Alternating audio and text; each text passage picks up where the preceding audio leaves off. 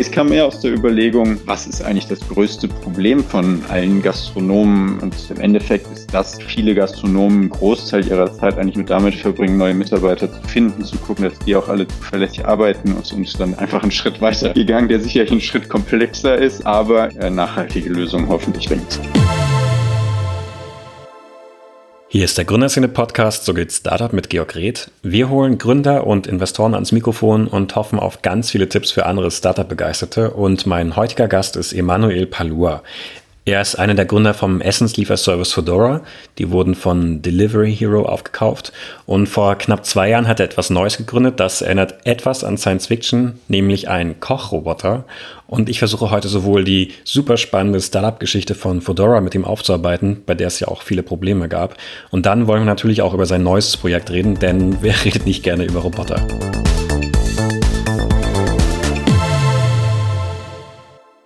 Hallo Emanuel. Um mal mit einer kurzen persönlichen Anekdote zu beginnen.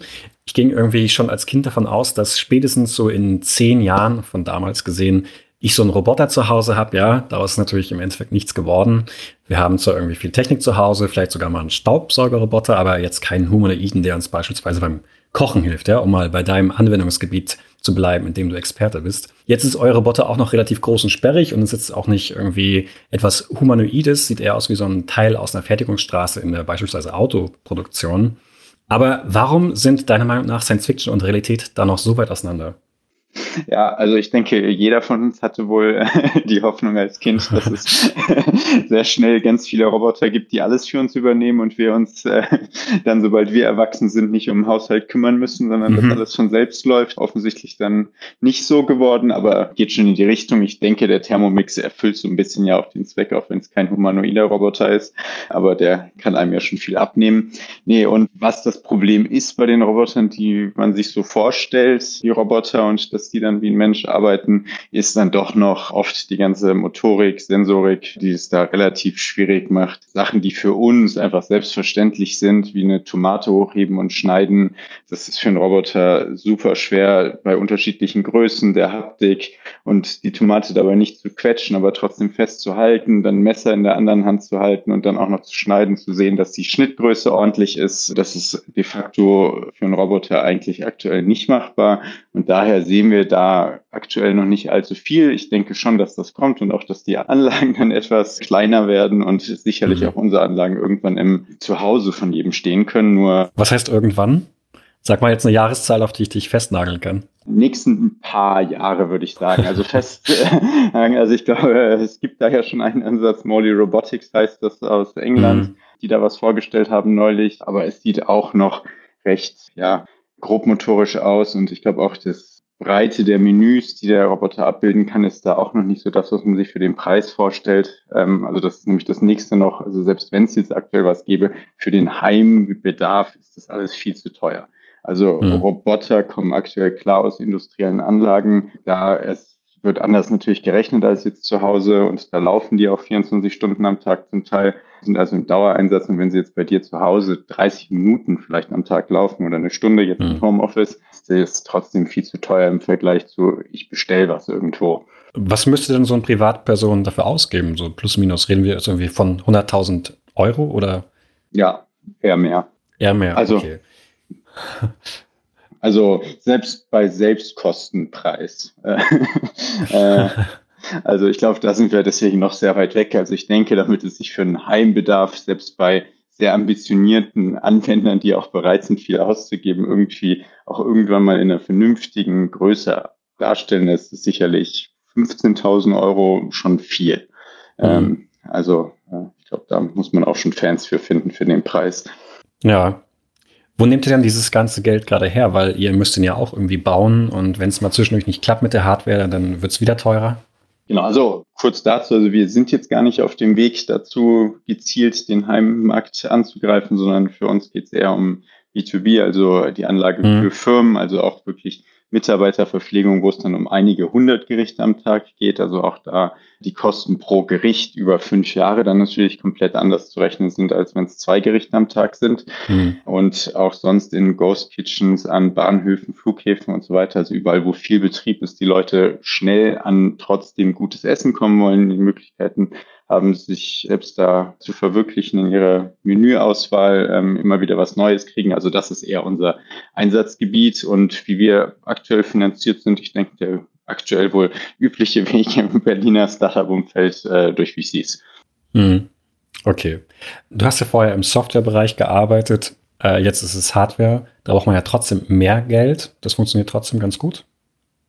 Ähm, ja, war natürlich eine Umstellung, weil man aus der Software natürlich, also unser vorheriges Business Fedora war natürlich nicht nur Software, sondern so ein bisschen äh, Software, die echte operative Welt gesteuert hat und verbunden mhm. hat.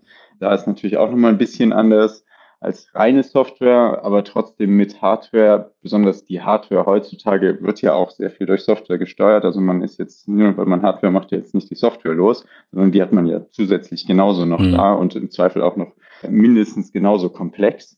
Ist die Hardware-Komponente natürlich was, wo man auch viel Geduld lernen muss, ähm, was man aus der Softwarewelt vielleicht, wo man besonders ganz am Anfang einer Firma sehr schnell zu einem ersten Produkt kommt, das schnell am Markt testen kann, sieht, was funktioniert, was nicht funktioniert, sich schnell verbessern kann. Das funktioniert in der Hardware natürlich anders, weil man erst intern viel testen muss, natürlich auch Sicherheitsbestimmungen, besonders was die Robotik angeht. Das sind ja schon auch hohe Geschwindigkeiten, Kräfte, die da wirken. Also da muss man natürlich aufpassen, dass das alles sicher ist. Viel testen und jeder Fehlversuch kann dann einen auch schon mal zwei, drei Monate kosten, bis man dann sozusagen was Neues konstruiert hat, bis da mhm. die Teile wieder da sind, bis die dann alle wieder getestet sind. Also ist natürlich ein anderes Vorgehen, deswegen dauern Hardware-Projekte oft auch lang. Und für uns war deswegen auch wichtig bei unserer ganzen Herangehensweise, dass wir möglichst viele Standardteile verwenden. Also jetzt nicht zum Beispiel die Roboterarme für unsere Anlage nochmal komplett neu mhm. erfinden, mhm. sondern da etwas nehmen, was schon erprobt ist, gut funktioniert und wir wirklich den Fokus auf die Teile haben, die wirklich wichtig für unser Produkt sind, was heißt, dass die Hygiene hoch ist, dass das Essen natürlich gut schmeckt, dass es schnell geht, mhm. dass die Vielfalt an Gerichten super hoch ist, also das ist darauf, wo wir fokussieren und alles andere probieren wir möglichst quasi aus dem Regal zu kaufen, damit wir uns da nicht auch noch irgendwie viel Zeit und Kosten aufhalten. Mhm. Das heißt, du würdest euch selbst auch gar nicht so als äh, Robotics-Unternehmen bezeichnen? Ja, also Robotics ist natürlich irgendwie ein Teil der also wichtig ist, ohne die geht's nicht, aber es sind eher Automatisierung. Also die mhm. Roboterarme sind ein wichtiger Teil, aber es sind viele andere Komponenten auch da, die bei der Automatisierung helfen. Die Roboter bringen eher unser ganzes Konstrukt zusammen, also dass alles im Endeffekt funktioniert, aber jedes andere automatisierte Teil gehört da natürlich genauso mit dazu und dann die Software, also das fängt bei der Endkundenbestellung an, da auch die Logik, wie gesagt, dass du dir dein Essen konfigurieren kannst, dass du eine volle Transparenz über die Zutaten hast, mhm. dass die ganze Anlage in der Cloud ist, dass wir selbst egal wo auf der Welt sitzen, sehen können, was gerade in welcher Anlage los ist, da möglichst auch gut eingreifen können. Wenn es mal Probleme gibt, ähm, ist es natürlich auch eine große Softwarewelt. Ihr seid ungefähr 2019 gestartet. Jetzt haben wir 2021. Ihr seid gerade erstmal so ein bisschen an die Öffentlichkeit geraten. Warum hat das so lange gedauert? Ich denke ungefähr, also wir sind irgendwann in 2019 gestartet, so ungefähr Mitte, dann bis man mal das Konzept wirklich hat. Natürlich haben wir da auch überlegt, in welche Richtung geht unsere Robotik. Also wir haben jetzt die zwei Roboterarme in der Anlage. Ähm, das war aber von vornherein nicht klar. Das war eins von mehreren Ideen, die wir hatten, haben uns mhm. dann dafür entschieden, weil die eben sehr flexibel sind. Man Sachen anpassen kann über die Zeit und dann einfach nur quasi umprogrammieren muss oder neu beibringen den Armen, was sie machen müssen, ohne komplett alles neu zu bauen. Das ist ein großer Vorteil. Deswegen erstmal, bis das alles stand, hat natürlich ein bisschen gedauert. Und dann im Prinzip, bis man mal alle einzelnen Komponenten entwickelt hat, da kommt natürlich viel zusammen. Also da, wo die Zutaten liegen, es gibt feste Zutaten, flüssige Zutaten, die Töpfe, die Abluftanlage, die komplette Zelle. Also das sind ja schon relativ viele Komponenten, die man erstmal alle so für sich einzeln entwickeln muss und dann natürlich auch mhm. im Zusammenspiel auch nochmal testen. Also die Anlage läuft jetzt auch schon seit wenigen Monaten. Jetzt eben gerade erst in Berlin, äh, weil wir intern natürlich viel testen mussten und die Sicherheit eben auch ein großer Aspekt ist, äh, dass wir da auch äh, ja genau das garantieren können. Ja, ähm, also keine abgerissenen Arme während der Testphase. Nein, keine abgerissenen Arme. Manchmal kann schon passieren, dass ein Arm mal irgendwo gegenfährt. Äh, zum Glück nie was passiert und unsere ganze Zelle, wer es gesehen hat, ist im Prinzip komplett abgeriegelt. Man kann durch ein Fenster natürlich bei einem zuschauen. Das war uns auch sehr wichtig, dass der Endkunde sieht, was passiert. Also ich denke, mhm. Essen ist ja auch ein Vertrauensthema. Also ähm, keine Blackbox, wo zwei Arme irgendwas in einer Box machen, sondern man sieht jeden Schritt, der passiert. Aber trotzdem wichtig, dass kein Mensch zwischen diesen Roboterarmen rumlaufen kann zum Beispiel. Und wenn man jetzt einfach die Glasscheibe zum Beispiel vorne aufmacht, dann bleiben diese Roboterarme auch stehen. Also das ist mhm. so ein Teil der Sicherheit zum Beispiel. Jetzt ist seit ein paar Monaten ja schon DaVinci Kitchen unterwegs. Ist es ein Konkurrent für euch oder machen die was anderes in deinen Augen?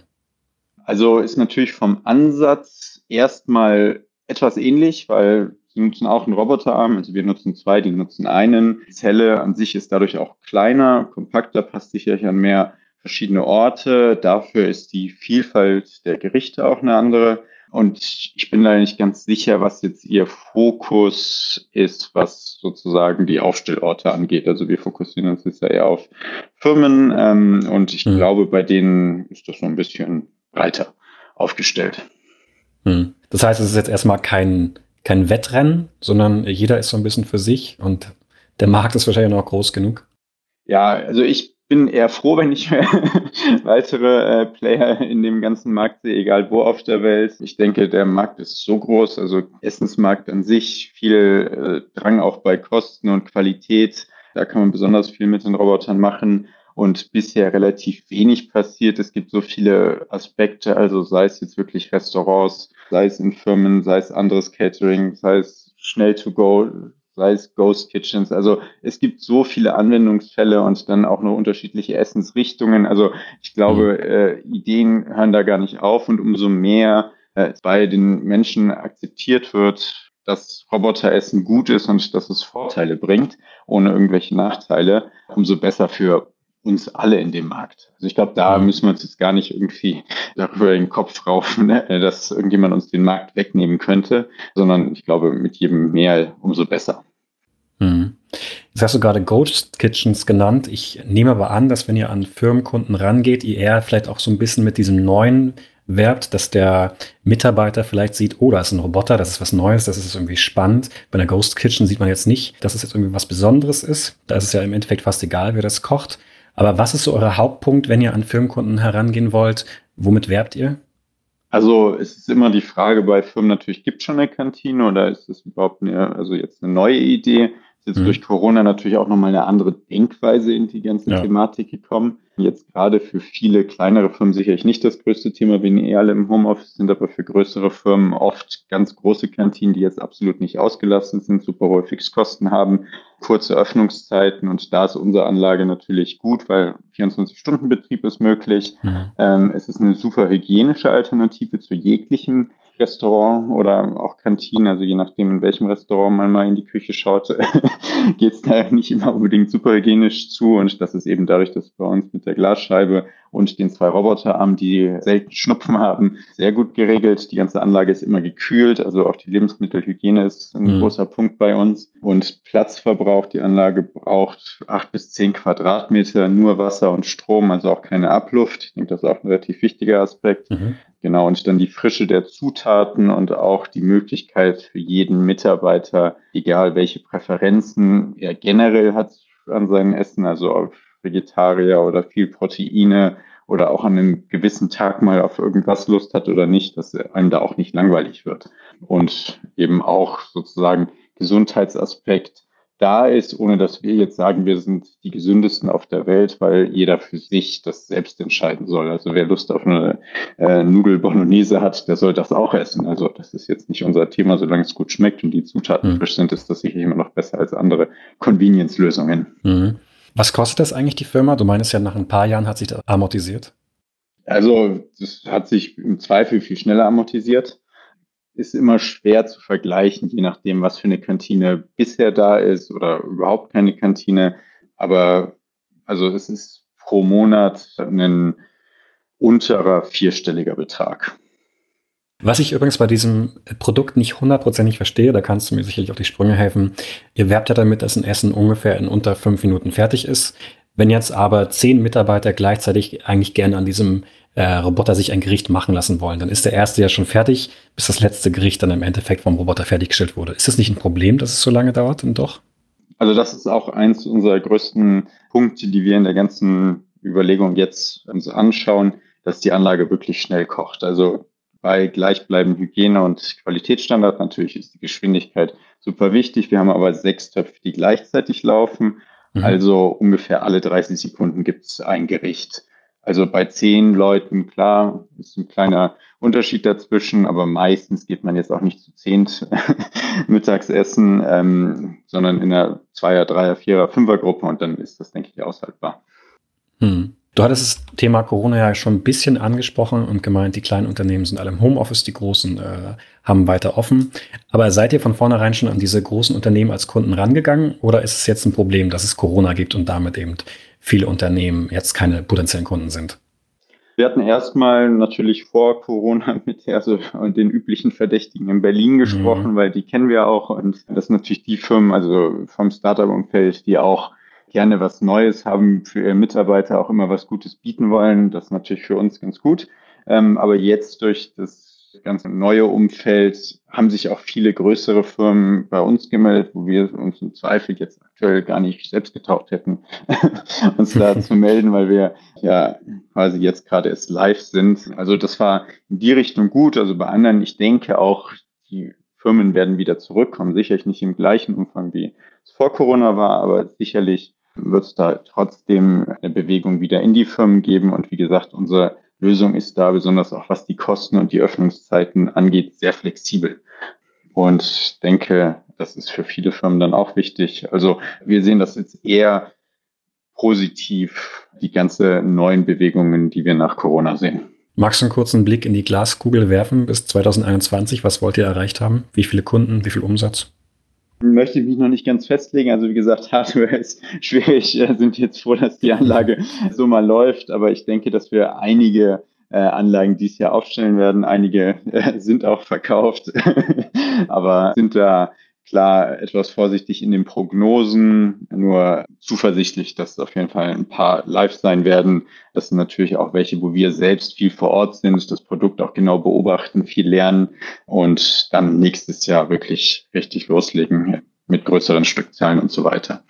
Das heißt, für eure Investoren ist es auch eine sehr langfristige Wette.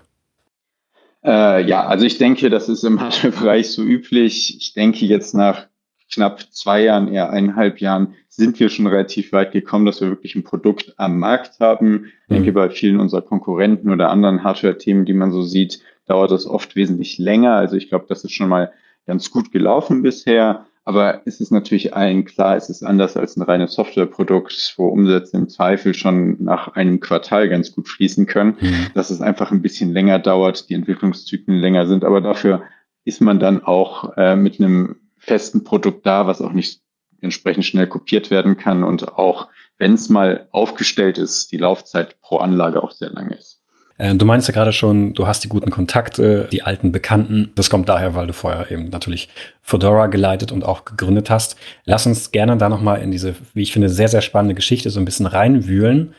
Und du hast ja bis 2014 an der WHU studiert. Das ist natürlich schon mal das erste Spannende, denn Fedora wurde ja relativ schnell von Rocket Internet übernommen und da ist natürlich diese äh, Verbindung zur WHU sehr spannend, weil es natürlich diesen Stereotyp gibt. Man gründet etwas, Rocket ist natürlich dieses WHU-Symbol. Aber vielleicht mal aus deiner Sicht, warum bist du zum einen zur WHU gegangen und wie kam dann dieser Kontakt konkret zu Rocket zustande?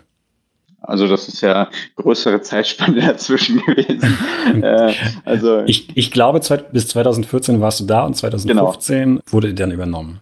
Ja, also ich war bis 2014 habe ich meinen Master fertig gemacht an der WHU, aber habe dort äh, im Jahr 2008 angefangen mit meinem Bachelor, habe dann okay. 2011 und 12 aber ein Jahr bei Home24 gearbeitet. Mhm. Und deswegen war der Kontakt zu Rockets darüber eh schon da. Und dann habe ich Fedora mit drei anderen Freunden gegründet, die aber alle nicht von der WHU waren. Also ich war da der Einzige.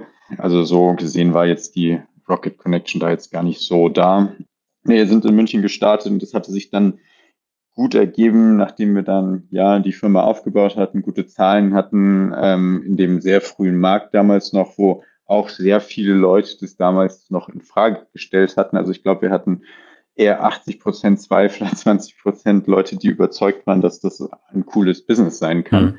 Ja, dann ging es aber trotzdem los, dass Deliveroo auch eine größere Runde gemacht hatte und Uber langsam in diesen Markt rein ist. Und dann war das mit Rocket natürlich besonders, wenn man in dem Zeitpunkt, A, waren wir natürlich noch relativ jung und B, nur in München, mhm. ziemlich schnell in ziemlich viele Märkte gehen muss und dort quasi Fuß zu fassen. Und das wäre, denke ich, mit einer ganz normalen Finanzierung damals nicht so gut gegangen über einen VC, weil Rocket besonders zu dem Zeitpunkt auch noch viele Mitarbeiter überall auf der Welt hatte, konnten wir natürlich entsprechend schnell in all diese Märkte gehen. Mhm. Ja, aber das heißt, die sind auf euch zugekommen? Ähm, wir waren immer mal wieder mit dem Alexander Kuttlich damals noch im Kontakt und das hat sich dann aber auch in typischer Rocket-Manier relativ schnell äh, alles geklärt und ergeben. Also ja, hatten da einige paar Gespräche und dann gesehen, dass das, glaube ich, für beide Seiten damals sinnvoll war. Wir hatten das Produkt schon, die wollten oder fanden das Produkt auch interessant und ja, wir konnten von deren Ressourcen profitieren. Aber ja. Du meinst ja gerade, dass es 80 Prozent Zweifler und 20 Prozent Befürworter gab. Teilweise ist es, glaube ich, heute immer noch so. Das ganze Geschäftsmodell ist ja nicht unbedingt profitabel. Ja, also ähm, ich denke, die Zweifler hatten je nach Markt auch recht. Also ich denke, der deutsche Markt ist da immer noch sehr schwierig. Ähm, also einfach, weil hier, was ja eigentlich für unsere Volkswirtschaft spricht, Lebensmittelpreise relativ gering sind, aber Löhne im Vergleich zu anderen Märkten auch in dem Segment doch recht hoch. Also da werden mir mhm. auch einige widersprechen, aber mit der ganzen, also wir hatten alle Fahrer immer angestellt, also diese ganze Scheinselbstständigkeitsthematik, was uns da auch manchmal vorgeworfen wird, das gab es bei uns nicht. Und dadurch natürlich mit den ganzen Lohnnebenkosten und so weiter ist es ein schwieriges Business in Deutschland. In anderen Märkten, ähm, besonders wenn man jetzt ins Delivery Hero Universum, also unser eigentlichen Mutter dann mhm. schaut in Middle East oder in Südamerika, wo die Einkommensunterschiede doch sehr groß sind, da funktioniert sowas dann natürlich wesentlich besser. Und dann fragt man sich natürlich, wenn das vorher schon irgendwie bekannt ist, warum wird dann trotzdem investiert? Hat man dieses Risiko einfach angenommen und gesagt, das kann sich vielleicht in Luft auflösen? Oder war das schon immer so gedacht, dass das irgendwo angedockt wird und mitläuft? Also ich denke, bei jedem sehr frühen Firmeninvestment ist doch noch sehr viel Risiko da. Und der Markt an sich ist auch in Deutschland riesengroß. Also ich denke, man sieht es jetzt gut, heute gibt es de facto, wenn man auf den ganz deutschen Markt guckt, nur noch äh, Lieferando. Und da ist es natürlich ein Nebengeschäft, was für die Marke sicherlich gut McDonalds und ähnliche anbieten kann aber macht sicherlich in deren P&L keinen riesen Unterschied. Nur in dem ersten Moment, wenn man auf das Business schaut, äh, in die Operations durchrechnet, dann ist das auf jeden Fall gut, wenn man im Zweifel ein paar Kosten vergisst und Umsatz ein bisschen höher annimmt. dann geht das gut. Und das, also, ist das jetzt ein Tipp oder ist das eine Warnung? Äh, ich denke, mittlerweile haben alle genug gelernt. Nee, das ist ja auch okay. Also so diese Erfahrungswerte entstehen und dann Fahrerauslastung und Umsätze oder Warenkörbe ähm, das ist natürlich eine Sache, die man erst mit der Zeit sieht, wo die sich einpendeln. Ja. Und ich denke, auch der deutsche Markt kann da gut funktionieren, aber ob der jetzt an sich nur mit dem Fahrergeschäft so ein Riesenbusiness ist, weiß ich nicht. Aber es gibt genug Orte auf der Welt, wo es eben super gut funktioniert und da auch unsere mhm. ganze Fedora-Technologie im Einsatz ist. Also dafür hat sich mhm. das allein schon, dass wir in Deutschland alles probiert haben. Und das Gute ist in Deutschland eben diesen Druck hatten, super effizient zu sein, das auch in alle anderen Märkte mitgenommen haben und da im Zweifel dadurch effizienter waren als die anderen. Hm. Du sagst es gerade so super abgeklärt. Wie sah das damals aus? War das eher Stress oder warst du auch da schon eine Person, die vielleicht eher rational entscheidet als emotional? Hm. Also ich denke, ich bin eher rational generell. Also zumindest denke ich, dass die meisten mir das auch so bestätigen würden. Und klar, einfach ist es nicht. Und besonders, wenn man schnell wächst und viel auf einmal zusammenkommt, dass es doch stressiger ist. Also ich denke, jeder, der in egal welcher Firma mal war, weiß, es gibt stressige Phasen, weniger stressige Phasen. Startups sind generell eher durch stressige Phasen geprägt, natürlich. Und dann muss man sich die Zahlen auch angucken. Und ja, also einfach ist es nicht. Aber es sind eben die Learnings dabei. Und trotzdem haben wir ja ein gutes Business da aufgebaut. Und Farando hat den Großteil so auch weiter fortgeführt und besonders die ganzen Partner, die wir damals an Land gezogen haben, die sind auch weiterhin mit dabei. Hm. Also das spricht ja auch alles dafür. Ja, also in Deutschland haben sie es eingestellt, aber international sind sie noch aktiv. Genau, also ich meine, äh, die haben die Fedora-Plattform eingestellt, aber alles, was an Restaurants wie zum Beispiel McDonalds, haben sie migriert. Also ja. äh, so ja. war das gemeint. Weil du gerade meinst, dieses starke Wachstum im Startup, ihr habt ja dann, wenn ich das richtig gesehen habe, ungefähr Ende 2015, also so nach wenigen Monaten 200 Mitarbeiter gehabt und 500 Fahrer. Wie kam es denn so schnell zu so vielen Mitarbeitern? Das war also das, was ich vorhin auch meinte, besonders durch die Internationalisierung. Das Rocket.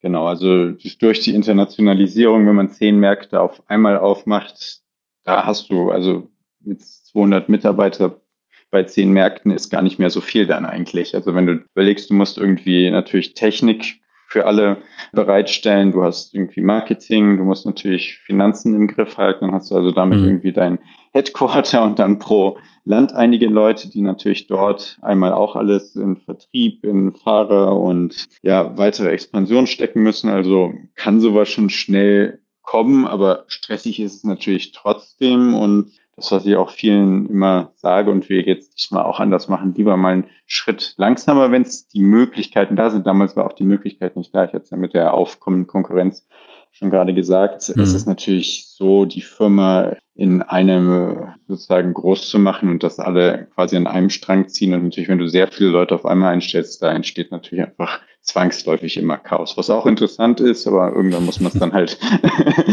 äh, wieder probieren zu reduzieren, was dann auch wieder stressig ist. Ja, mhm. aber genau. Und ich glaube, du warst damals noch unter 30. Ganz schön viel Chaos für jemanden, der so jung ist.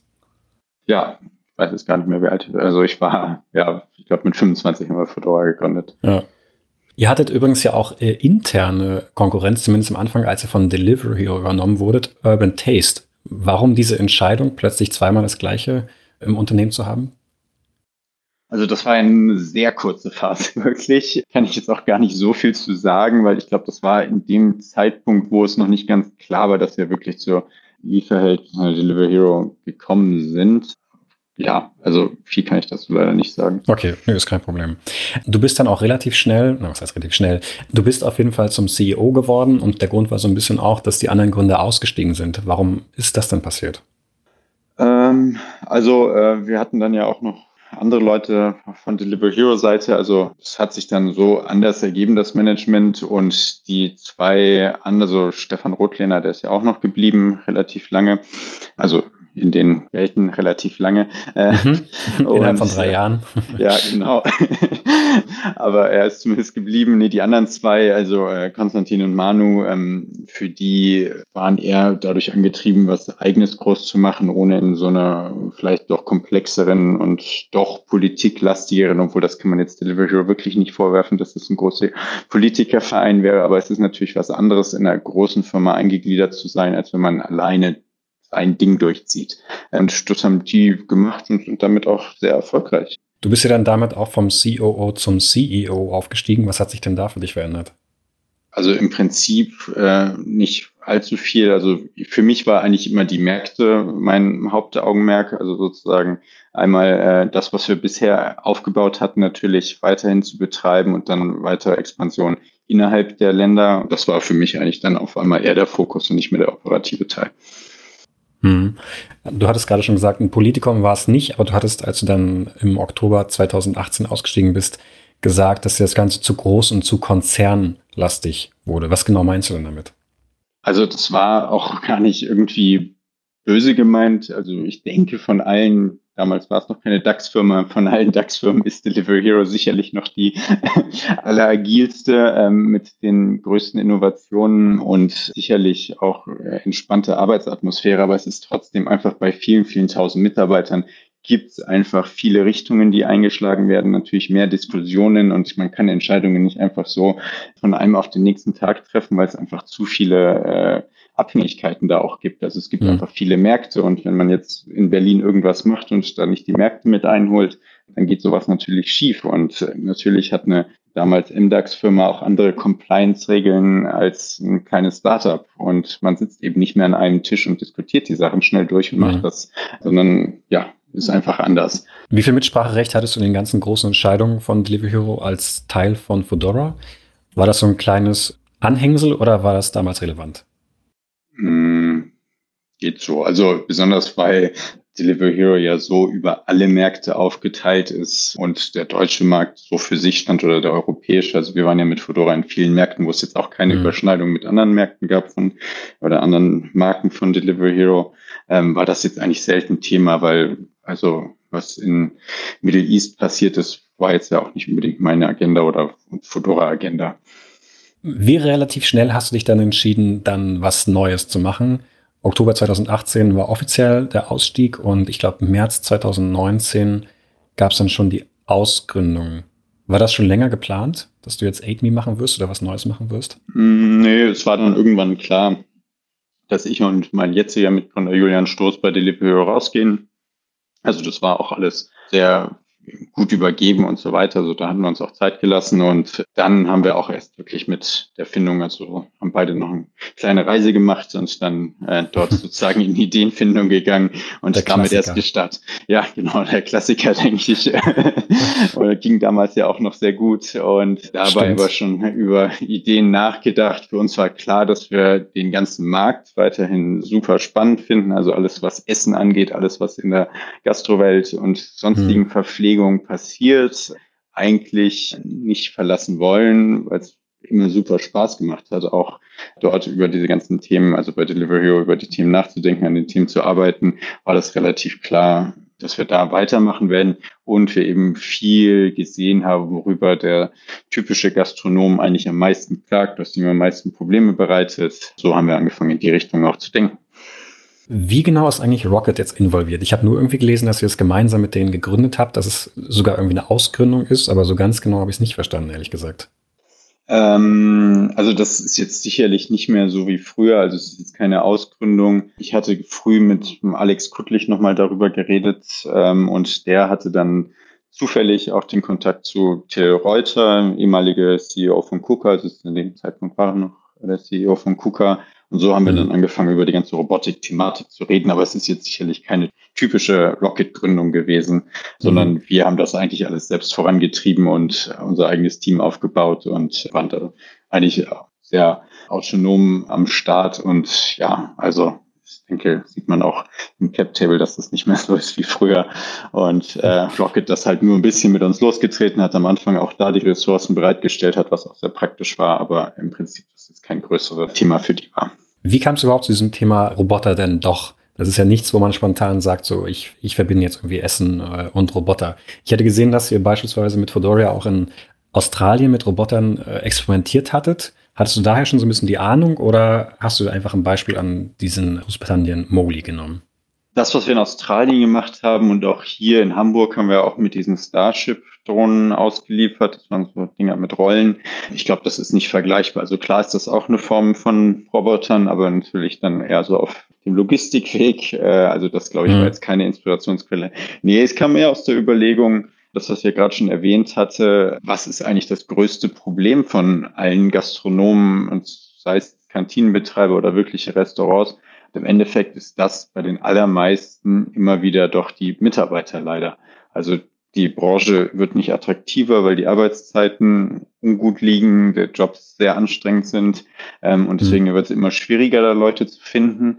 Und viele Gastronomen einen Großteil ihrer Zeit eigentlich nur damit verbringen, neue Mitarbeiter zu finden, zu gucken, dass die auch alle zuverlässig arbeiten und so weiter. Und dann darüber nachgedacht, was kann man eigentlich machen, um das sozusagen auch für die Mitarbeiter, die noch Spaß eigentlich an den Themen haben, aber vielleicht doch durch vieles dann abgeschreckt werden über die Zeit auch wieder besser zu machen und den Job wirklich wieder mehr in die Richtung, ja, wir denken über gutes Essen nach und wir denken über unsere Kunden nach und nicht, wir stehen mit Stress in der Küche und machen jeden Tag wieder das Gleiche und lassen uns von den Kunden anmaulen, weil das Essen zu spät kommt, sondern was kann man da machen? Und da zuerst über Softwarelösungen nachgedacht, aber leider keine äh, großartige Idee gehabt und dann einfach einen Schritt weiter gegangen, der sicherlich einen Schritt komplexer ist, aber eben da äh, nachhaltige Lösungen hoffentlich bringt. Äh, jetzt steht ihr noch ziemlich am Anfang, aber es ist ja schon so ein bisschen so absehbar, dass dann auch die Ersten kommen und sagen, jetzt nimmt mir der Roboter meinen Arbeitsplatz weg. Was ist denn deine Antwort darauf? Äh, das sehen wir eben nicht so. Ich denke, das gibt es in jeder Automatisierungswelle, gab es das die letzten Jahrhunderte, aber im Endeffekt hat man ja immer wieder gesehen, eigentlich passiert genau das nicht, sondern die Jobs werden für die Leute, die eben in diesen Branchen sind, nur das, was ich auch gerade schon gesagt habe, besonders in Restaurants sind halt sehr viele Aufgaben doch nicht das, was die Leute machen wollen. Und das kann man eben gut automatisieren. Das sind eben die Sachen, die repetitiv sind, die zu Zeiten stattfinden, wo man vielleicht nicht dastehen will und besonders die Angst hatten wir ganz am Anfang auch und dachten besonders, die Köche werden sehr sauer auf uns sein. Und dann haben wir mit einigen Köchen geredet, also sicherlich mit mhm. über zehn und jeder einzelne von denen war eigentlich begeistert von der Idee, weil die eben nicht den Job machen, damit sie jeden Tag um sieben aufstehen, zum Großmarkt gehen und dann einen halben Tag Zwiebeln und Karotten schneiden, sondern eigentlich aus einer Passion fürs Essen das machen und sich Gedanken machen über das, was die Leute essen wollen, gern rumprobieren, kreativ sich da austoben in ihrer Küche und neue Gerichte ausprobieren, neue Zutaten und auch vielleicht mal irgendwo hinfahren und Sachen auszuprobieren, aber oft einfach die Zeit fehlt. Deswegen waren die eigentlich alle eher angetan. Mhm. Wir hatten bei Gründerszene auch äh, mit Köchen geredet und die sahen denen teilweise so ein bisschen skeptisch äh, gegenüber. So im Sinne von, das wird niemals einen Koch ersetzen, ein Koch ist viel zu filigran, vielleicht zu kreativ äh, und so weiter und so fort. Habt ihr das auch gehört? Ja, und das hatte ich ja auch ganz am Anfang gesagt. Also zum Beispiel für einen Roboter eine Tomate schneiden ist aktuell einfach nicht möglich. Und wenn es macht, dauert es einfach so lange, dass es auch keinen praktischen Nutzen hat. Daher für uns klarer Fokus auf den Teil, besonders jetzt mit Firmen, also uns geht es auch gar nicht um die Gastronomie, wo Erlebnisse geschaffen werden, wo man das nette Dinner mit Freunden am Freitagabend hat. Mhm. Also jetzt alles mal Corona ausgeklammert ähm, und sozusagen quasi äh, verschiedene Gerichte ausprobiert und dort den ganzen Abend verbringt und eine gute Zeit hat. Das ist nicht unser Fokus, sondern für uns ist all das, wo es eben schnell gehen muss, wo die Leute trotzdem eigentlich Qualität haben wollen, oft keine Lösung finden oder die Lösungen, die es geben könnte, einfach zu teuer sind und deswegen auch nicht funktionieren. Da kommt unsere Lösung dann einfach ins Spiel und kocht natürlich das ab, was von unseren Köchen dann ausgedacht wurde. Also der kreative Teil des ganzen Kochens findet immer noch vom Menschen statt und das wollen wir auch nicht ändern. Also der Kunde kann sich selbst dann natürlich mit seinen eigenen Rezepten oder mit seinen Zutatenauswahlen ähm, ja, austoben, aber die kreative Arbeit kommt von unseren Köchen und ich denke, das wird auch in Zukunft so bleiben. Also der Roboter ist dafür nicht gemacht. Dafür können mhm. andere Sachen gut. Ich habe übrigens, ähm, ich weiß nicht, ob es das finale Design war, aber das Bild, was ich auf eurer Website dazu sehen konnte, erinnerte mich so, ich weiß nicht genau warum, an Starbucks. Vielleicht sind es die Farben oder ein anderes Designelement. Wo habt ihr euch da inspirieren lassen? Mm, also Starbucks sicherlich nicht, das war jetzt auch zum ersten Mal. Also ich glaube, unsere Vielleicht war es dieses Grün, ich kann es nicht mehr genau fassen. Ich glaube, unser Grün ist ein bisschen türkiser, die haben ja doch ein sehr, oder naja, ich weiß es nicht. Nee, also ich glaube generell natürlich, also wir haben einen Designer, der viel in Richtung KUKA und Roboterarme designt hat, aber auch viel für ähm, Gaggenau, also die hochwertige Linie von BSH also sehr aus der Branche eigentlich schon kommt. Und mhm. da waren wir eigentlich dann relativ offen über das Design. Das ist jetzt natürlich der erste Wurf. Ich denke, über die nächsten Jahre wird sich da auch noch viel tun mhm. und hat natürlich auch praktische, also ja, praktische Gründe. Also wie sind die zwei Roboterarme in dieser Zelle angeordnet? Was ähm, ist die Technik, die in dieser Zelle auch sein muss? Also die ganze Steuerungselektronik, Abluftanlage und so weiter oder Umluftreinigung. Das muss natürlich da alles reinpassen. Also es ist schon, also im Vordergrund die Funktionalität und dann haben wir probiert, möglichst viel Design noch drumherum zu kriegen. Mhm. Was ich übrigens ein Design-Meisterstück finde, ist diese Farbe Pink, die ihr bei Fedora äh, da benutzt habt. Wenn ich irgendwie an Fedora dachte, musste ich irgendwie an diese pinken Fahrräder denken, an diese pinken Lieferboxen und andersrum genauso. Das fand ich ein Geniestreich. Wer kam eigentlich auf den? Das war damals in der Tat ein Zufall. Wir hatten nach unseren ersten, also wir hatten ja nicht mit äh, Rucksäcken angefangen, sondern mit so Styroporboxen, die man sich auf den Gepäckträger schnallen konnte. Mhm. Sind damals in einem ganz normalen Online-Shop, wo man eben solche Styroporboxen kaufen kann und hatten gesehen, dass es die eben auch in Pink gibt. Und dann war, okay, schwarz ist irgendwie langweilig, wenn wir die alle in pink bestellen. Stell dir mal vor, wir haben in München 50 so Boxen rumfahren. das fällt doch sicherlich auf. Wenn wir dann da noch ein bisschen Fedora dran schrauben, hm. dann umso besser. Oder damals hieß es noch Volo. Aber ja, ja also es ist eher durch sozusagen diesen Online-Shop entstanden mit der Idee, das muss ja auffallen, wenn die pink sind, weil schwarz kann jeder. Pink traut sich keiner. Und das hat echt gut funktioniert. Also für uns hm. war wirklich ja, für alle Zeiten und deswegen wurde Foodpanda dann in Asien irgendwann auch pink, immer die Fahrer unser größtes Marketing-Tool. Also hm. egal wie, sozusagen das, was wir gesehen haben, die meisten Neukunden sind darüber gekommen, dass sie unsere Fahrer auf der Straße gesehen haben. Also scheint ja auch bei dir gut funktioniert zu haben. Ja, definitiv. Ich habe mich auch gewundert, warum so wenig Startups irgendwie auf das Thema Farbe setzen beim Marketing. Ähm, ja, verstehe ich auch nicht. Also jetzt auch hier in dem neuen Liefergeschäft, die super schnellen Supermarktsachen, ich finde, da fallen die Fahrer auch nicht allzu sehr auf. Ich glaube, das ja. könnte man zum Beispiel besser nutzen. Und äh, das ist jetzt besonders, wenn man eben kostenlose Fläche auf der Straße hat, sollte man das auch nutzen. Ja, definitiv. Sehr spannend. Aber lass uns gerne zum Abschluss nochmal ein paar Entweder-Oder-Fragen machen. Ich stelle dir eine Frage und du antwortest relativ schnell. Bist du bereit? Ja. E-Mails am Wochenende oder Rechner zu? Äh, doch, E-Mails auch am Wochenende, ja. Allein gründen oder im Team? Auf jeden Fall im Team. Seriengründer oder Langzeitchef? Denke, lässt sich kombinieren. Aber du willst jetzt erstmal eine Weile dabei bleiben und vielleicht in drei Jahren kommt wieder das nächste. Ja, nee, ich glaube diesmal sogar Langzeitchef erstmal, aber kann jetzt ja nicht für alle Zeiten. Ich bin jetzt 32. ich weiß nicht, was ich in 30 Jahren mache, aber ja. das Thema macht aktuell so viel Spaß. Also da sehe ich mich die nächsten Jahre auf jeden Fall. Hm. Und letzte Frage, kopieren oder selbst erfinden? Hm, selbst erfinden auf jeden Fall. Ich denke, man lässt sich, egal was man macht, überall immer ein bisschen inspirieren, aber ich denke, eine hm. eigene Idee ist schon immer gut. Und das, obwohl du so viele Jahre für Rocket Internet gearbeitet hast. Nie direkt für Rocket. okay, okay. Dann, Emanuel, vielen Dank für das Gespräch. Ja, super, danke dir.